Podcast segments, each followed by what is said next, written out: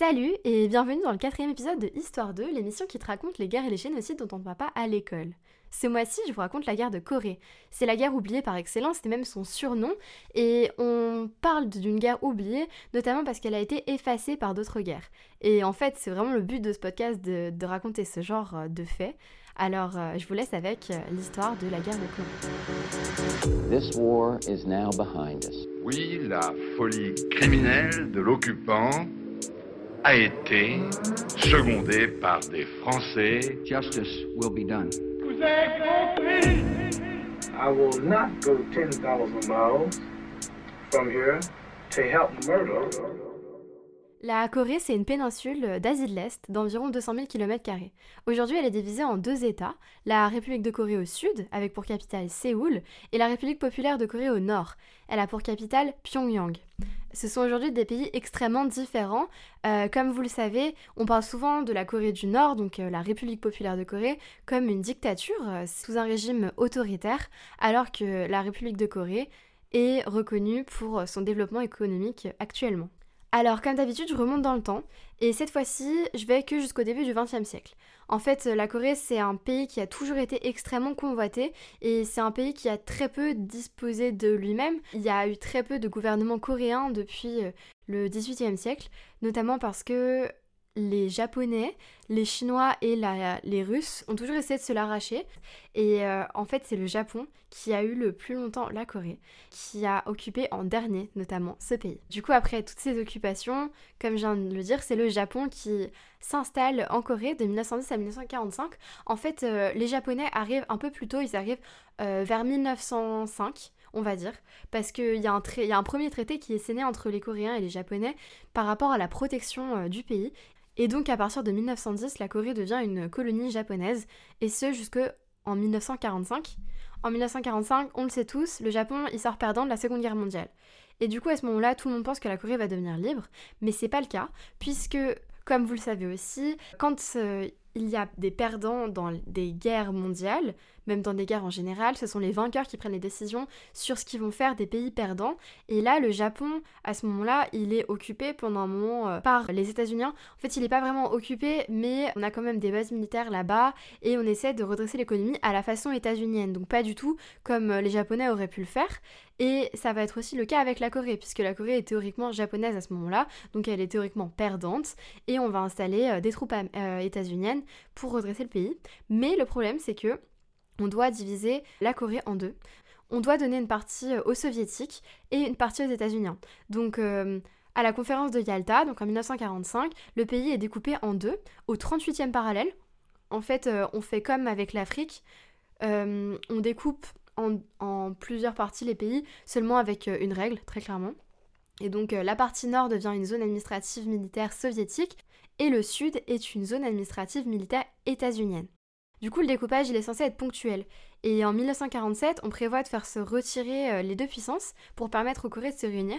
Mais les idées politiques vont beaucoup évoluer pendant que on a ces deux zones différentes, donc avec euh, un nord soviétique, c'est-à-dire communiste, et une politique plus libérale au sud, euh, avec les États-Unis qui occupent. Donc ça devient compliqué, les, les idées politiques se font, et au final, en 1948, on n'arrive pas à réunir les deux Corées sous un seul vote, et on va décider de faire des votes différents pour élire des représentants. Donc c'est Kim Il-sung qui est élu au nord et Syngman Rhee au sud. Du coup, euh, les États-Unis à ce moment-là peuvent se retirer avec l'URSS, mais il faut signaler quand même que les États-Unis restent beaucoup plus longtemps que l'URSS dans le pays. Donc à partir de 1948, on a deux sortes de présidents euh, pour les deux Corées. Et il faut quand même rappeler que dans les deux cas, on a des présidents, des premiers ministres, parce que dans le Nord c'est un premier ministre, qui sont extrêmement autoritaires. Et ça, il faut le dire.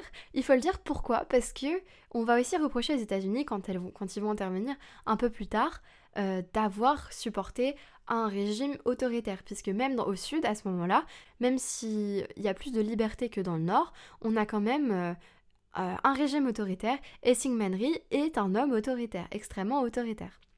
Donc il faut le rappeler.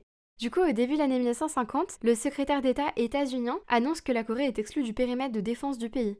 En fait, euh, il explique dans un discours euh, télévisé que euh, la Corée, à ce moment-là, ne fait plus partie du périmètre défendu par les États-Unis, Donc c'est un pays qui n'est pas armé et à ce moment-là en fait les États-Unis affirment très clairement quand ils disent que c'est plus dans le périmètre de défense que le pays de la Corée, la Corée du Sud du coup, n'est pas vraiment dans les priorités des États-Unis. Et ça, les communistes qui avancent énormément à ce moment-là en Asie vont euh, sauter sur l'occasion très clairement, puisque le 25 juin 1950, Kim Il-sung, donc le premier ministre nord-coréen, envoie son armée au sud euh, pour réunir les deux Corées. Et ça, bien sûr, c'est avec le soutien matériel de Staline. Staline qui va euh, envoyer beaucoup d'armes aux Coréens mais seulement des armes, parce qu'il ne faut pas envoyer des, militaires, puisqu'on ne veut pas rentrer en guerre euh, de, soi-même en fait. Mais il faut, quand même rappeler que du coup les Nord-Coréens sont communistes et qu'ils veulent euh, réunir les deux Corées sous l'égide communiste, et ça, ça se ferait pas sans l'aide de l'URSS. Donc en quelques jours, les Nord-Coréens hyper bien équipés euh, grâce notamment à Staline, prennent Séoul et pratiquement toute la Corée du Sud. Mais les États-Unis réagissent très vite et le 27 juin, donc deux jours après le début de l'invasion, les États-Unis convoquent le Conseil de sécurité de l'ONU. Euh, le Conseil de sécurité de l'ONU prend la résolution de condamner l'attaque nord-coréenne. Et euh, deux jours plus tard, elle forme une armée pour aller défendre le pays attaqué. Et là, quand on pense à ça, on se dit mais c'est super étrange puisque l'URSS est à ce moment-là dans le Conseil de sécurité de l'ONU. Mais en 1950, en fait, l'URSS boycotte le Conseil de sécurité de l'ONU. Pourquoi l'URSS boycotte euh, le Conseil de sécurité de l'ONU? Tout simplement parce que euh, ce conseil n'a pas reconnu la Chine, la République populaire de Chine, et a décidé que pour eux, la Chine, c'était Taïwan. Parce que, donc, quelques années auparavant, la Chine est devenue communiste, elle aussi, et donc euh, elle n'est pas reconnue euh, à ce moment-là par le Conseil de sécurité de l'ONU. C'est pour ça que l'URSS boycotte euh, tout. Et du coup, ça permet à l'ONU de partir en guerre contre la Corée du Nord. Les troupes de l'ONU, qui sont constituées en grande majorité par les États-Unis, débarquent le 15 septembre à Incheon. The war in Korea has taken on a new aspect. General MacArthur's outnumbered troops, pressed by the North Koreans into one corner of the peninsula, had been fighting a hard battle with their backs to the sea. These pictures, taken on the flank north of Taegu, give some idea of the grimness of the fighting between the Communists and the United Nations forces. Donc, euh, je parle euh, des troupes de l'ONU et non pas des troupes états-uniennes, même si la plupart sont des États-Unis, tout simplement parce qu'en fait, à ce moment-là, on est déjà dans un climat de guerre froide et il faut absolument pas que les États-Unis déclarent une guerre contre euh, des communistes parce que du coup, ils font plus ou moins partie du bloc de l'URSS, euh, tout simplement parce qu'on craint une troisième guerre mondiale. Et s'il y a un conflit qui éclate entre les États-Unis et la Russie, enfin, et l'URSS, pardon, vraiment, on pense que ce sera la, la troisième guerre mondiale. Donc la, coalition de l'ONU débarque le 15 septembre à Incheon. Incheon, c'est une ville où s'était réfugié le gouvernement de Syngmanri, euh, qui est tout près de Séoul. Et du coup, c'est une des seules villes qui est restée pas communiste, tout simplement, euh, à ce moment-là. Et donc, parce que c'est pas encore euh, dans le sud-sud, il y a juste l'extrême sud qui, qui a réussi à combattre contre les Nord-Coréens. Du coup, les troupes de l'ONU reprennent Séoul le 28 septembre et l'armée sud-coréenne, avec les troupes de l'ONU, franchit le 38e parallèle le 30. Tout va hyper vite et on détruit énormément autour et ça provoque bien sûr énormément de migration. On va retrouver beaucoup de Coréens, notamment en Chine euh, et en URSS, mais euh, c'est pas forcément pour les aider politiques, c'est juste ils essaient de fuir euh, les, les, villages en guerre quoi. Du coup, les troupes de l'ONU et les Sud-Coréens arrivent à Pyongyang parce que du coup, ils traversent le 38e parallèle pour remonter jusqu'à Pyongyang. Quitte à faire la guerre, on continue, on essaie de remonter au maximum le 18 octobre et tout le monde pense que la guerre prend fin à ce moment-là. Donc le 18 octobre, quand les troupes euh, de l'ONU arrivent dans Pyongyang, tout le monde pense que c'est la fin de la guerre. Sauf que le 31 octobre, plus de 200 000 Chinois arrivent en Corée du Nord. En fait, à ce moment-là, les Chinois, comme je l'ai déjà dit, sont communistes et Mao, donc euh, le président à ce moment-là euh, de, de, la Chine envoie des troupes, envoie énormément d'hommes et c'est grâce à ce soutien parce que le soutien militaire de Staline il est bien mais si on n'a pas de soldats ça ne sert à rien. Alors que là la Chine elle envoie énormément de soldats sans avoir besoin de financer. Donc c'est ce qui va faire la force en fait euh, du bloc communiste, c'est l'argent de l'URSS et euh, les soldats de la Chine. Le, le nombre de personnes envoyées par les Chinois est, absolument astronomique, euh, puisque, comme vous le verrez, il va y avoir des millions de, Chinois qui vont mourir. Donc ça veut dire qu'on envoie euh, bah des millions de Chinois pour faire la guerre en Corée du Nord. Donc le 31 octobre, ils arrivent, ils sont 200 000 et ils arrivent à repousser énormément les Sud-Coréens ils les repoussent jusqu'en en Corée du Sud en fait. Et ils reprennent même Séoul le 4 janvier 1951. Du coup à ce moment-là c'est vraiment la panique pour les États-Unis. On pense euh, vraiment encore euh, bah, à une défaite en fait. On pense à une défaite parce qu'on se dit que bah, on n'a pas assez d'hommes pour combattre. Et à ce moment-là on réfléchit à l'utilisation de l'arme nucléaire. Mais l'arme nucléaire on a déjà vu ce que ça faisait euh, auparavant, pendant la fin de la Seconde Guerre mondiale, et on veut pas forcément reproduire ça. Il n'y a vraiment pas tout le monde qui est d'accord pour utiliser ça. Et en plus, l'utilisation de l'arme nucléaire ferait vraiment se retourner euh, l'opinion publique euh, contre les États-Unis. Il faut aussi rappeler qu'à ce moment-là, l'opinion publique n'est pas très n'est pas d'accord avec cette guerre comme d'habitude, et aussi en fait n'est pas vraiment au courant. Par contre, l'utilisation de la bombe nucléaire ferait que les gens seraient beaucoup trop au courant. Euh, du coup, l'ONU choisit de lancer une offensive fin janvier au lieu de la bombe nucléaire et réussit à reprendre Séoul en mars puis à remonter au 38e parallèle. Du coup, à ce moment-là, euh, tout se stabilise autour du 38e parallèle. En fait, c'est un peu compliqué parce que c'était beaucoup d'allers-retours, comme vous avez pu le comprendre. Donc, euh, pour résumer, le 25 juin de 1950, du coup, les Nord-Coréens descendent en Corée du Sud, puis quand les, les troupes de l'ONU arrivent, ce sont les les sudistes qui vont monter au nord. Puis après, on redescend encore au sud quand les Chinois arrivent.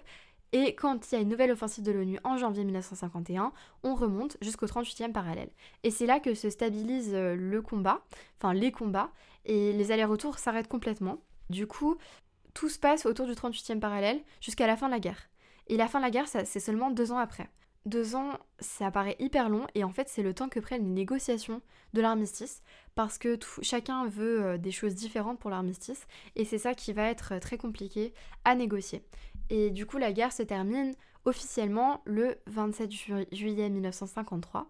On compte quand même énormément de victimes, donc on dénombre plus de 500 000 morts en comptant les civils dans chaque Corée. Donc en tout, en Corée, il y a plus d'un million de morts. Et en plus, ça, c'est les estimations basses. Il y a 35 000 euh, morts dans la coalition de l'ONU et plus d'un million et demi de Chinois euh, périssent dans cette guerre. Donc c'est absolument astronomique par rapport à une guerre qui aurait pu se limiter à peu. Mais en fait, vu qu'on a envoyé plein de monde euh, de pays différents, et bah voilà, on arrive à des, des, chiffres assez énormes. Euh, la, la guerre de Corée est reconnue pour avoir été aussi une guerre extrêmement destructrice. On souligne souvent que les États-Unis ont lâché plus de bombes que pendant la Seconde Guerre mondiale. New deadly weapon, belly tanks loaded with napalm, also known as Jellytol. It's a highly inflammable jelly which is fused and dropped to spray flaming death on enemy foxholes and guerrilla positions. Heavy bombs and rockets beside machine guns in the valley towards Taegu, a few North Korean prisoners are straggling back. With the United Nations forces now striking at their supply lines far to the north at Seoul, their position is becoming desperate, and they're probably glad to be out of it all. Et en plus, dans ces bombes, il n'y a pas seulement les bombes qu'on connaît qui explosent et qui mettent feu, mais on parle aussi d'une guerre bactériologique, donc euh, de bombes bactériologiques.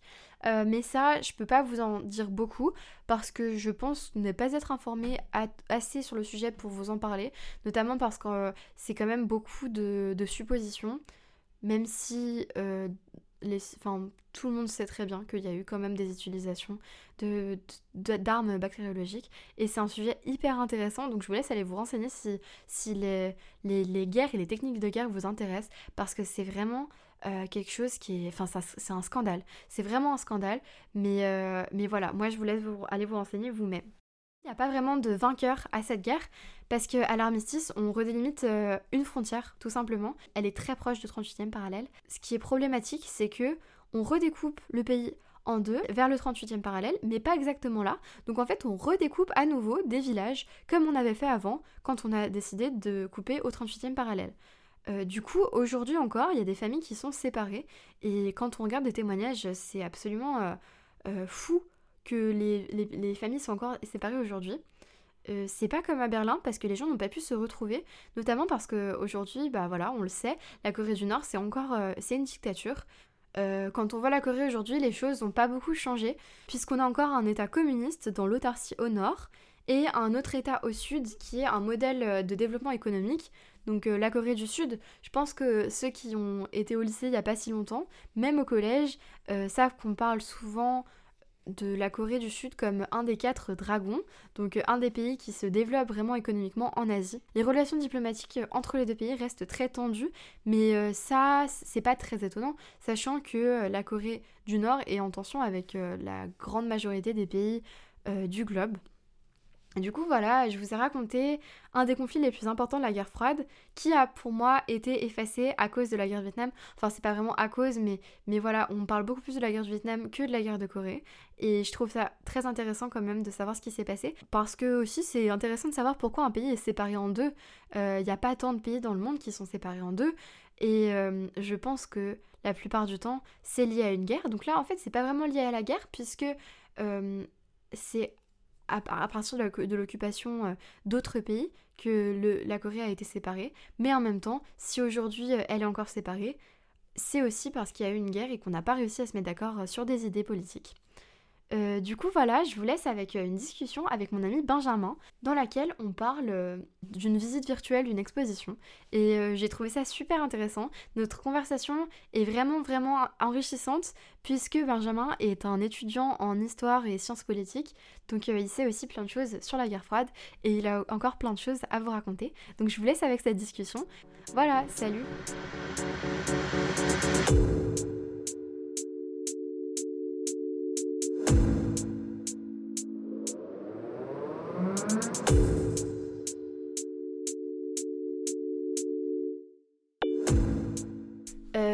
Aujourd'hui, on reçoit Benjamin. Donc euh, bonjour. Euh, mon ami qui est en études d'histoire contemporaine, c'est ça? Euh, Non, histoire tout court. Histoire tout court, ok. Histoire sciences politiques. Ok, histoire sciences politiques. Et du coup, on va parler d'une exposition virtuelle. Donc ça, c'est vraiment la mode depuis cette année avec le Covid, tout ça, le confinement. vous avez pu avoir accès à plein de documentation, plein de, de visites de musées, etc. Donc on va parler de ça aujourd'hui. Et comme ça, euh, vous pourrez aller voir directement sur YouTube. Donc euh, c'est la visite de la galerie euh, sur la guerre de Corée, forcément, du National Museum of the Marine Corps, qui est aux États-Unis. Et du coup, c'est un gars qui nous présente bah, la galerie et qui nous explique bah, plein de choses dessus. Donc enfin c'est vachement intéressant parce qu'on nous parle de plusieurs choses sans seulement juste voir tout ce qu'il y a à voir. Quoi. Mm. Voilà.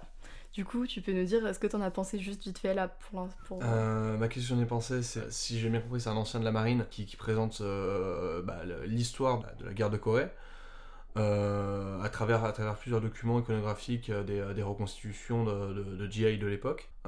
il le fait avec un point de vue assez américain de, américain de la chose, forcément, c'est un, un, ancien combattant.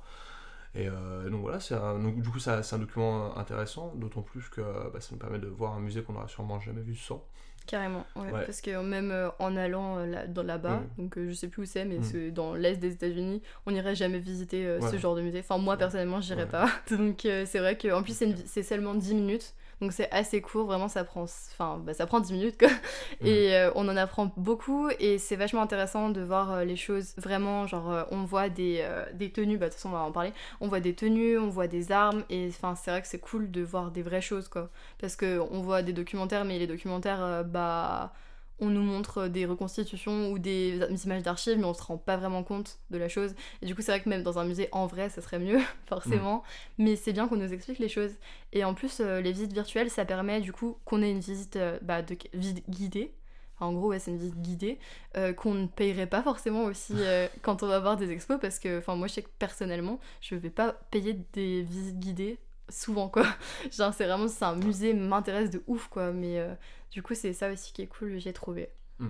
Euh, du coup, donc la visite commence avec la présentation donc, euh, de cet ancien euh, Marines. Ouais. ouais avec ouais, la reconstitution. oui, voilà. Enfin, il, donc lui, il arrive et il nous présente donc toute la galerie. donc au début, il nous parle d'une tenue. Hmm. Enfin, comment comment on appelle ça? Un uniforme. Un uniforme, plutôt. Ouais. Donc il nous parle d'un uniforme donc d'un soldat, d'un GI, hmm. pas d'un soldat coréen ou, ou autre. Et euh, donc voilà, il faut bien rappeler que c'est vraiment un truc basé sur euh, les États-Unis. Donc que même euh, les soldats de l'ONU, ils n'avaient pas forcément le même, le même équipement. Voilà, donc c'est important d'en parler. Et là, il nous présente direct des choses assez anecdotiques par rapport à la chaleur, surtout. Je sais pas si toi ça t'a marqué. mais le... Vas-y. Bah, le fait euh, qu'ils disent, bah, déjà en Corée, on s'attend, on pense que la Corée c'est que, enfin, c'est que la Corée du Sud, du coup, euh, que les températures ont une température assez tempérée, alors que non, au nord, on se rapproche, on se rapproche quand même drôlement bien de la, la Sibérie, donc il fait super froid, c'est un climat du moins en hiver. Mm. Euh, et donc, ouais, il dit, il dit des températures auxquelles les troupes américaines n'avaient pas été forcément confrontées lors de. en enfin, quand ils, sont, quand ils sont allés en Europe, et donc ils- avec une certaine surprise de leur côté. Ouais, Ouais. carrément.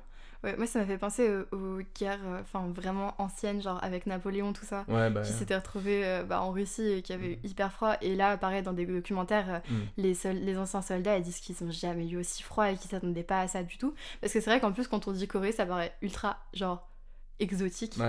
Mm, T'as l'impression que tu vas avoir chaud et tout, Mm. euh, comme, euh, comme en Chine, alors qu'en fait, au final, en Chine, il y a tous les climats. Enfin, Mm. vraiment, euh, ouais, on s'attend à avoir chaud et au final, bah, ils se sont retrouvés avec des. Bah, en fait, on nous parle de moins 20 à moins 30 degrés, mais je pense que c'est des degrés Fahrenheit, du coup. Donc, voilà, des équivalences au moins moins 10 degrés, quoi. Ouais. Euh, voilà, du coup, les gens, enfin, les soldats devaient dormir euh, vraiment dans, les, dans des tentes, donc ils avaient hyper froid et tout. Et ça, c'est vrai que du coup, il souligne beaucoup ça, le guide. Et c'est assez étonnant, et en- enfin, on pourrait croire que c'est anecdotique, mais en même temps, je pense que ça a été une méga difficulté dans la guerre en elle-même. Et euh, voilà, du coup, c'est c'est intéressant, parce que je pense que les Chinois, eux, étaient préparés à ce genre de choses, même les Nord-Coréens étaient beaucoup plus préparés Mhm. parce que bah du coup ils étaient enfin il y en avait beaucoup qui étaient en Mandchourie quand même et donc la Mandchourie bah c'est des, des trucs euh, enfin les températures elles sont très proches de la Sibérie quoi Ouais. Euh, du coup voilà ouais Puis même, c'est, enfin, ils sont habitués à ce climat. euh, Enfin, c'est des gens qui, qui vivent, qui vivent dans leur pays, donc ils sont Ouais. habitués à ce climat. après faut savoir que les Chinois euh, il y avait quand même euh, des gens qui venaient pas de toute Oui, la oui, Chine ouais, bien sûr. ouais. donc du coup bah justement il y avait sur- certainement des personnes comme les États-Unis qui étaient pas du tout euh, prêts pour ça même euh, je dis ça mais même les troupes de l'ONU étaient pas prêtes pour ça je pense aussi Et c'est c'est super intéressant cette dimension climatique parce qu'on n'y pense pas forcément quand on parle de guerre, de stratégie militaire ou quoi. euh, On pense pas forcément au fait que juste le temps qu'il fait, ça peut tout changer. Complètement Euh, la bataille d'Elo, euh, c'est euh, sous Napoléon, il- Napoléon il gagne parce que le champ est boueux, Ouais. que des trucs comme ça. Et bah, la campagne de Russie, le- Hitler qui se fait battre à Stalingrad parce qu'il fait moins quar- parce qu'il fait moins 30 et que le, le, le réservoir, les, le carburant gèle dans les tanks. Ouais. c'est un truc, il faut, dans la stratégie militaire, et c'est un truc justement qui va être travaillé durant la guerre de Corée, et ça va pu pu être une difficulté majeure pour les troupes américaines dans la suite de la guerre froide. Ouais, ok. Ok, je savais pas. Du coup, ouais, c'est Hmm. bien pour d'autres combats en fait, ça les prépare euh, pour d'autres Ouais, c'est ça, c'est... Ok. Et du coup, t'as parlé des carburants gelés, et là, justement, dans l'exposition, il nous parle euh, de la nourriture qui gelait. Mm, ouais. Il nous parle de la nourriture, et euh, le guide, il explique que. Enfin, on voit un, pap- un papier de bonbons, en fait, euh, par terre. Et le guide, il explique que tout ce qu'ils mangeaient, et surtout, bah voilà, tout ce qui était bonbons, etc., ils devaient les laisser très longtemps dans leur bouche pour que ça commence à réchauffer, pour qu'après ils puissent mâcher. Et c'est assez marrant de savoir Ouais. ça. Enfin, marrant. Ouais, pas pour eux. ouais. Mais c'est vrai que niveau anecdote, euh, voilà, c'est pas mal. Euh, après, du coup, on arrive aux armes. Alors, euh, moi, les armes, c'est un truc où je suis encore pas terrible. Genre, Ouais. c'était... En fait, l'exposition est en anglais, ça aussi, faut le savoir. On... Moi, j'ai mis les sous-titres en anglais aussi, pour Mm. avoir certains... Des fois, j'ai perdu les trucs, donc voilà. Mais c'est vrai que tous les noms des armes et tout, je les connais pas du tout. J'ai juste retenu qu'il y avait des bazookas. c'est hyper triste. Mais du coup, ouais, il nous parle, il nous montre pas mal d'armes. Mm. Je sais pas si toi, il y a un Ouais. truc qui t'a marqué euh, là-dessus. Bah, ce qui va marquer, c'est surtout en fait ce qui. Ce qui parce que c'est- ça, va- ça va expliquer aussi le conflit coréen euh, dans son ensemble. C'est cette multitude d'armes, euh, elle, elle est produite par, bah, par les industries américaines. Qui, donc en fait, les industries américaines, c'est ce qui ont permis, surtout aux États-Unis, de, de se relever de la crise économique. Et la plus grande peur des, des Américains en 45, quand la guerre se finit, c'est que justement on ferme d'un coup toutes les usines d'armes, qu'on qu'on n'utilise plus ça, et que donc ils se retrouvent, euh, finalement on retrouve avec des millions d'Américains au chômage qui ne travaillent plus dans ces usines. Et justement, la guerre de Corée euh, et, les différentes guerres qui vont suivre, c'est un, moyen pour le complexe militaro-industriel américain de se, hum, de se perpétuer à travers en vendant toujours plus d'armes euh, à des prix, à des prix d'ailleurs complètement fous, complètement fous aux autorités, au gouvernement. Et c'est ce qui explique d'ailleurs que l'armement américain va être bien supérieur, du moins, euh, con- contre déjà l'équipement chinois, bien sûr, qui est en partie américain, mais ça c'est une autre histoire, euh, et contre l'équipement bien sûr nord-coréen, euh, de ce fait, parce qu'ils ont déjà une, ils ont une expérience dans, la fabrication, dans la fabrication d'armes qui est assez immense, et, voilà, parce que c'est. Voilà. Ok, d'accord. Bah, du coup, hyper intéressant. Du coup, après, on voit pas mal de photos. Parce que de toute façon, dans les expositions, on a toujours beaucoup de photos. En plus, euh, en 1950, il y a plus de photos que de vidéos quand même. Parce Mm. que c'est pas comme euh, voilà, dans les dernières guerres euh, dont j'ai parlé, par exemple la guerre des Malouines. La guerre des Malouines, on a beaucoup de vidéos parce que c'est quand même plus de 40 ans plus tard. Ouais. Donc ça a rien à voir. Euh, les reporters sont là pour faire des vidéos et pas des photos. Enfin, on fait des photos, mais c'est pas, pas la même visée. Et euh, du coup, donc là, on voit beaucoup de photos qui sont hyper intéressantes, euh, notamment du débarquement donc à Incheon. Euh, et du coup, c'est donc forcément des photos en noir et blanc. Et on voit vraiment que à ce moment-là, on attendait quoi. On a les, enfin, les Sud-Coréens attendaient les États-Unis. Et je sais pas si t'as remarqué sur les photos, mais enfin, on voit vraiment un émoi quoi. Tout le monde est heureux de voir Ouais. euh, les États-Unis arriver. De toute façon, là sur le coup, c'est encore les États-Unis euh, sauveurs. Ouais. Voilà, c'est vraiment ce principe-là de. Ouais, bah oui, les- de toute façon, les Coréens sont occupés quand même depuis euh, plusieurs siècles euh, par des Ouais. puissances étrangères. Donc ils s'attendent à ce que, comme, comme avec l'Europe, les États-Unis débarquent et, et les, euh, les libèrent. Ce qui va en partie se passer pour la Corée du Sud, Oui, beaucoup moins ça. pour la Corée du Nord. Enfin, dans sous une autre, d'une autre manière, on va dire. Euh, et ouais, c'est- clair qu'il y a une attentiment. euh, D'ailleurs, le- le- le- les, les GI américains vont, comme en Europe, laisser un paquet d'habitude aux, aux Sud-Coréens. Ouais. Euh, bah, nous, c'est le chewing-gum. J'imagine que eux, euh, je, je me suis pas tellement renseigné sur le sujet, mais bon. euh, enfin, du moins, la, la présence de l'américain va apporter euh, pas mal de choses à la société sud-coréenne. Ouais. Beaucoup Ouais, d'échanges. carrément.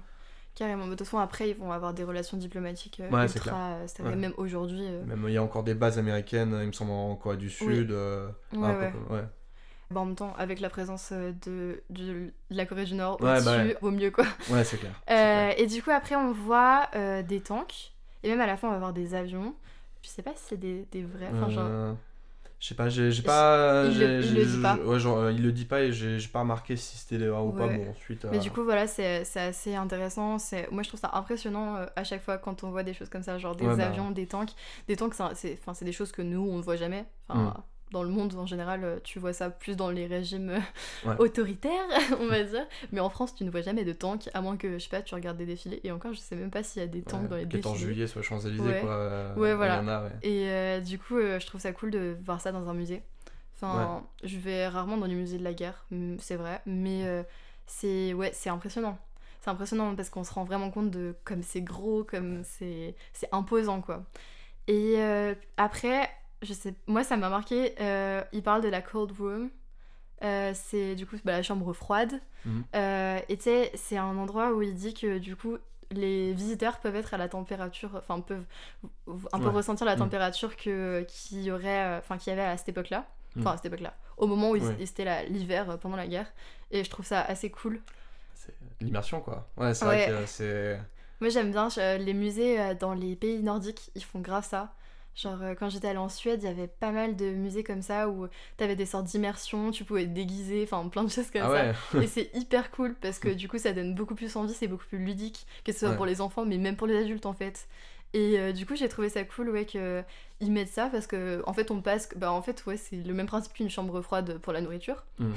c'est juste qu'il y a un décor quoi forcément on va pas être juste dans un couloir froid. Mm. Mais c'est vrai que je pense que ça doit être assez impressionnant Ouais, parce que du coup il doit faire très froid je pense. Ouais, bah oui, ouais, c'est sûr. Et surtout, ça. Enfin, je pense que ce qui, ça révèle aussi que c'est la, la différence qu'il y a entre la, la guerre de Corée, euh, dans, dans l'inconscient américain, la différence qu'il y a entre la guerre de Corée et la guerre du Vietnam, Ouais. Qui, a- qui est pas du tout vécu, vécu pareil. Enfin, c'est vécu d'une manière plus traumatisante et je pense pas qu'on aurait, euh, dans, euh, sur un musée sur la guerre du Vietnam, on aurait Ouais. euh, quelque chose qui, qui propose de revivre, de revivre les, les conditions de la guerre du Vietnam parce que c'est un truc. Ouais. je, je sais pas si, si j'extrapole beaucoup, mais euh, pour moi, c'est, enfin, ça, ça dématrise quand même, ça dédramatise Ouais. euh, beaucoup, euh, beaucoup les, bah, la guerre, qu'est-ce que ça a été. Donc, euh, je me, enfin, c'est, une théorie quoi. Ouais, je, sais- je sais pas, je me rends pas compte. Après, en fait, euh, on dit que la guerre du Vietnam, ça a plus traumatisé euh, les États-Unis que la Corée. Ouais, bien sûr. ouais, bien Mais sûr. en fait, au final, c'est surtout que la Corée, ils en ont très peu parlé. Dans l'opinion publique, la Corée, ça a beaucoup moins apparu que la guerre du Vietnam. Et même dans l'opinion en France, d'ailleurs, parce que bah, du coup, la guerre du Vietnam, c'est quand même une guerre qu'on connaît tous plus ou moins, mais vraiment plus ou moins, Mhm. parce qu'au final, personne ne sait ce qui s'est passé. D'ailleurs, ça pourra peut-être faire l'objet d'un épisode. Euh, mais euh, du coup, euh, la guerre de Corée, c'est beaucoup plus inconnu. Enfin, je sais pas pour vous, mais moi, par exemple, à l'école, j'ai parlé de la guerre du Corée en terminale. Mais j'en ai parlé, enfin, j'en ai parlé pendant deux secondes, genre. Je sais Ouais. plus, c'était sur notre chapitre sur la Chine, je pense. Et du coup, bah, on disait que, en gros, Mao ressortait vraiment grand gagnant de la guerre de Corée. Et du coup, bah, c'était cool et c'est tout en fait. Et du coup, on savait pas ce qui s'était passé. Et moi, enfin, franchement, j'ai su euh, bah, que cette année-là que du coup, la guerre de Corée, euh, enfin, la Corée était divisée vraiment depuis la guerre de Corée. Mm. Et ça, c'est une chose que, enfin, qu'on sait pas forcément. Moi, ouais, je me posais des questions. Je me demandais pourquoi c'était, il y avait la Corée du Nord, la Corée du Sud. Comme beaucoup de pays d'ailleurs, enfin, c'est en général c'est à cause des guerres. Et au final, ouais, euh, par rapport à l'opinion américaine, c'est vraiment euh, euh, ça a été super traumatisant aussi. Bon, dans tous les cas, c'est une guerre, donc euh, c'est traumatisant. Ouais. Et euh, ouais, on le dit moins parce que ça a beaucoup moins fait partie de l'opinion publique. Et aussi parce que ils ont fait le choix de pas du tout en parler. Et ils ont bien raison. Parce que vu ce qui s'est fait là-bas, euh, Ouais. voilà. Après, au final, le, le Vietnam aussi, euh, Ouais. c'était une catastrophe. Puis même, c'est pas le même enlisement le Vietnam que Oui. la guerre de Corée. Enfin, Oui, la guerre oui, de Corée, c'est 3 ans, le Vietnam. euh, Ouais, ouais, non, bah en fait, ils ont eu beaucoup de chance parce que l'ONU a vraiment beaucoup participé. Mm. Et euh, du coup, je pense qu'il n'y a pas le même aspect. euh, Même ressenti, ouais. ouais, voilà. Hmm. Mais oui, c'est vrai que dans tous les cas, après, c'est le même principe. hein. Ouais, c'est- non, mais c'est sûr, c'est le même principe, bien sûr. C'est la, la guerre, dans, en général, c'est pas drôle, surtout les guerres, euh, les guerres comme ça. Mais, euh, mais ouais, c'est vrai que moi, c'est moi, c'est l'impr- l'impression que ça me donne, surtout dans les œuvres culturelles. Oui, On a beaucoup moins, beaucoup plus d'occurrences sur la, la guerre du Vietnam que sur la guerre de Corée. ouais. À bah, vrai dire, j'ai pas de souvenir, je pense euh, qu'il y a de- plus de- de GI qui ont été, euh, qui ont été mobilisés, surtout pour la guerre du Vietnam en fait. Il y a eu beaucoup plus de monde. C'est ça. Euh, je j'ai pas les chiffres, mais en Corée, il y, a, il y en a eu, il y a eu beaucoup de, de gens mobilisés, beaucoup de gens encore pas dans l'armée. Hmm. Donc, euh, enfin, c'est vraiment. euh, Il y a vraiment beaucoup de gens qui disent que, bah, en fait, si ils étaient arrivés dans l'armée parce qu'ils avaient juste envie d'être dans l'armée et au final, ils se sont retrouvés à aller en Corée. Et euh, voilà, on était quand même plus préparés la guerre pour la guerre du Vietnam. Mais c'est vrai que c'est pas la même chose et c'est pas les mêmes enjeux aussi. Enfin, Mm. là, euh, si on perdait la Corée, c'était. Enfin, le, Su- le Sud-Corée, c'était pas hyper grave. Enfin, c'était. Genre beaucoup moins grave pas. que par rapport au Vietnam. Bah justement, moi je, je me pose la question euh, parce que la- les États-Unis ont un intérêt stratégique à avoir la Corée, c'est qu'il y a Oui. le Japon à côté, Oui, euh, oui. il y, a, il y a Taïwan qu'il faut, il y a Taïwan à défendre. Enfin, c'est c'est un, c'est un espace quand même euh, assez stratégique. Bah, de toute façon, c'est par un- rapport à Taïwan que du Ouais. coup, ils ont dû intervenir aussi. hein. Et surtout, ça leur fait un un- une, une base à terre au cas où ils veulent euh, au- près de la Russie, Oui. hyper près de la Russie. Ouais, ouais. Et euh, justement, je vois pas tellement quels sont les intérêts. euh, Enfin, si, c'est- devenu plus tard un intérêt parce que c'est devenu un entêtement national. On a fait Mm. euh, le- la théorie des, du château de cartes, tout ça. euh, Mais euh, Tu peux départ, expliquer ce que c'est la théorie du château de cartes pour euh, tout le monde? c'est, la- enfin, ça rejoint la théorie de l'endiguement de Truman, euh, de Truman, qui dit en fait que si on laisse un, un- un seul pays en Asie devenir communiste, euh, ça, les pays vont devenir communistes à la chaîne. Ouais. Ça va, enfin, ça se, c'est-à-dire, ça se C'est vérifie assez. s'est passé en toute Ouais, façon. ouais. c'est on a enfin dans les anciennes colonies euh, françaises du moins tout ce qui est Indochine ça s'est passé c'est passé comme ça quoi. Oui, ouais, ouais. Tous les trucs euh, bah le, le, comment ça s'appelle? Bah il y a le il y a le Vietnam et à côté c'est la Le Laos, le Cambodge. Le, le ouais le Cambodge, le Laos, le Cambodge surtout. Ouais, ouais, ouais. Hmm. Donc après tout ça, on a euh, la... Enfin, on parle de l'aviation. Euh, du coup, voilà, donc là on parlait des, des, des gens qui avaient été mobilisés un peu pour euh, tout et pour rien et qui, qui, qui avaient jamais fait la guerre. Et Mhm. du coup, la- l'aviation, il le dit d'ailleurs euh, dans, son, dans sa présentation, euh, que c'est vraiment un, comment, un domaine qui a été euh, vachement critiqué dans le sens où ils ont envoyé plein de gens bah, dans, dans, dans l'avi- dans l'aviation euh, militaire euh, qui n'étaient pas du tout destinés à ça à la base. Et euh, je sais pas si t'as. j'ai- pas retenu le nom euh, du joueur euh, des Red Sox. Il parle donc d'un d'un joueur de baseball qui était mobilisé bah, pendant la Seconde Guerre mondiale Mhm. et qui après est revenu jouer au baseball et qui est reparti du coup en Corée et justement il s'est retrouvé dans l'aviation alors qu'au final c'était pas du tout euh, ce qu'il faisait de base quoi Mhm. et euh, vraiment euh, ouais c'est les gens de l'aviation ont été encore moins préparés que les autres ce qui peut être assez étonnant parce que bah conduire euh, Ouais. des avions de guerre c'est peut-être plus difficile que que genre être juste euh, Mhm. dans qui- la Marines quoi Ouais. Ce qui est étonnant parce que les pourtant les GI qui débarquent sur les plages de Normandie en 45, ouais c'est des euh, en 44, c'est des gens qui sont sur euh, qui, qui sont bien bien diplômés. alors qu'ils sont juste ils sont de la marine la ma- qui, qui sont juste dans la dans la force terrestre les enfin les forces de base ouais ce qui est étonnant regarde, je, je sais pas je, je, je comprends pas pourtant les américains avaient le meilleur système à l'époque d'éducation ouais ouais de loin euh, il y avait le plus haut taux de personnes dans le- l'enseignement euh, qui, qui faisaient des études Mm. donc je sais pas comment on peut expliquer ça Je sais pas comment ça s'est passé. En fait, c'est Euh. le gars qui dit ça, et moi, j'ai j'ai vu que dans des, dans des documentaires où il y avait des anciens GI qui parlaient, bah, Mhm. justement, qui s'expliquaient qu'ils avaient été un peu envoyés en mode euh, salut, alors que. Enfin voilà, vraiment l'aviation c'est compliqué. Ouais. Et euh, du coup, c'est le gars qui le redit. Alors, c'est vrai qu'il faudrait peut-être euh, se pencher un peu là-dessus. Mais voilà, euh, il disait que ça avait été quand même très critiqué, euh, bah, que ce soit aux États-Unis ou même dans les pays qui formaient le- la troupe de l'ONU, quoi. Mm. La visite, elle se finit en fait avec un tour, genre un tour sans qu'on que le guide y commente. Mhm. Et du coup, voilà, on revoit encore pas mal de photos, et puis les armes, etc. Donc, euh, ouais, moi j'ai bien aimé ce truc. Ouais. Bah, c'est c'est instructif, ouais. c'est- Enfin, ouais, c'est vrai, voilà, c'est- vraiment une, euh, pour mettre en image euh, tout ce qu'on a dit bah, précédemment dans le podcast, tout ce que j'ai dit moi avant aussi toute seule. Parce que la vidéo, ça explique plein de choses et c'est pratique par rapport aux cartes, je trouve aussi. Je sais pas ce que les gens en pensent, mais moi je trouve que vraiment avoir des cartes, c'est hyper bien parce Ouais. que sinon tu ne comprends rien. Parce que même si on situe tous la Mm. Corée, on connaît pas les villes, tout ça. 36e parallèle. Euh, voilà, impossible, 38 e euh, ouais, 38e, ouais, 36e. Ouais, ouais. Troisième parallèle, et pourtant, bon, ça euh, paraît hyper logique dans, les, ouais. dans la documentation. Mm. Il parle tout le temps de ce 38e parallèle, bah, du coup, que vous verrez dans la vidéo. Mais euh, c'est vrai que c'est absolument pas logique. Genre, euh, bah, après, de toute façon, voilà, c'est du découpage comme ils ont fait euh, bah, pour les autres conférences, euh, pour l'Afrique notamment. enfin, voilà, c'est des est- découpages à la règle. Ce qui est, ce qui est assez dingue. euh, Moi, ça me. horrible. Encore, je, je comprends que les que les que je, enfin, je peux comprendre que les Européens en arrivant en Afrique dans les en- au début des années du, du 19e siècle, ils découpent à la règle parce qu'ils ils avaient aucune idée de, de- du fonctionnement social de comment ça fonctionnait. Ouais. Autant les Américains qui, qui ont quand même un département d'État euh, aux affaires étrangères qui est pas euh, qui est pas immonde euh, décident vraiment de, de enfin ils ont à mon idée ça, ça a donné lieu à des négociations et puis euh, ils ont dû tomber d'accord sur, un- sur quelque chose qui ne convenait pas aux deux parties Ouais. mais c'est vrai que c'est assez bon C'est les États-Unis qui ont proposé à, à, à l'URSS en plus. hein. ouais, bah, C'est ça qui était ouf, je me suis dit, bah vas-y, c'est juste que l'URSS et tout, ils ont pas. Mais en fait, non, Mm. pas du tout. Et c'est bah, bien eux ouais. qui ont proposé. Ouais, et, et ça, va, ça va le refaire d'ailleurs au Vietnam où c'est euh, le, Oui. le 56 euh, je sais pas le. c'est le 56e je Ouais. J'arrive pas à dire de bêtises mais où, vont- où ils vont couper le Vietnam en deux pareil euh, à la règle Bon, au final, euh, du coup, aujourd'hui, Oui. le Vietnam n'est pas séparé. ouais mais, euh, mais la Corée l'est encore. la Corée elle est Après, encore. pas au 38e parallèle, mais pratiquement au final. Hmm. Bah, vous verrez encore sur la vidéo, c'est, c'est, ça change pratiquement pas. Et en plus, ils ont encore coupé des villages. C'est Ouais. vraiment ridicule. Genre, j'ai pas compris. c'est, c'est n'importe quoi. Ouais. Ouais. Donc voilà. Bah, du coup, je sais pas si t'as des choses à rajouter par rapport à tout ça. Bah euh, ouais non, euh, bah juste c'est super instructif parce que c'est vrai que la guerre de Corée, comme tu disais, on en parle, on en parle peu. Mm. Euh, et surtout ça va amorcer, euh, ça va amorcer ce qui va se passer dans les autres guerres d'importance de la guerre froide, Carrément. notamment la guerre du Vietnam, avec souvent les mêmes acteurs, la Chine, la, la Chine qui, aide militairement le pays, avec les l'URSS qui soutient matériellement. Ouais.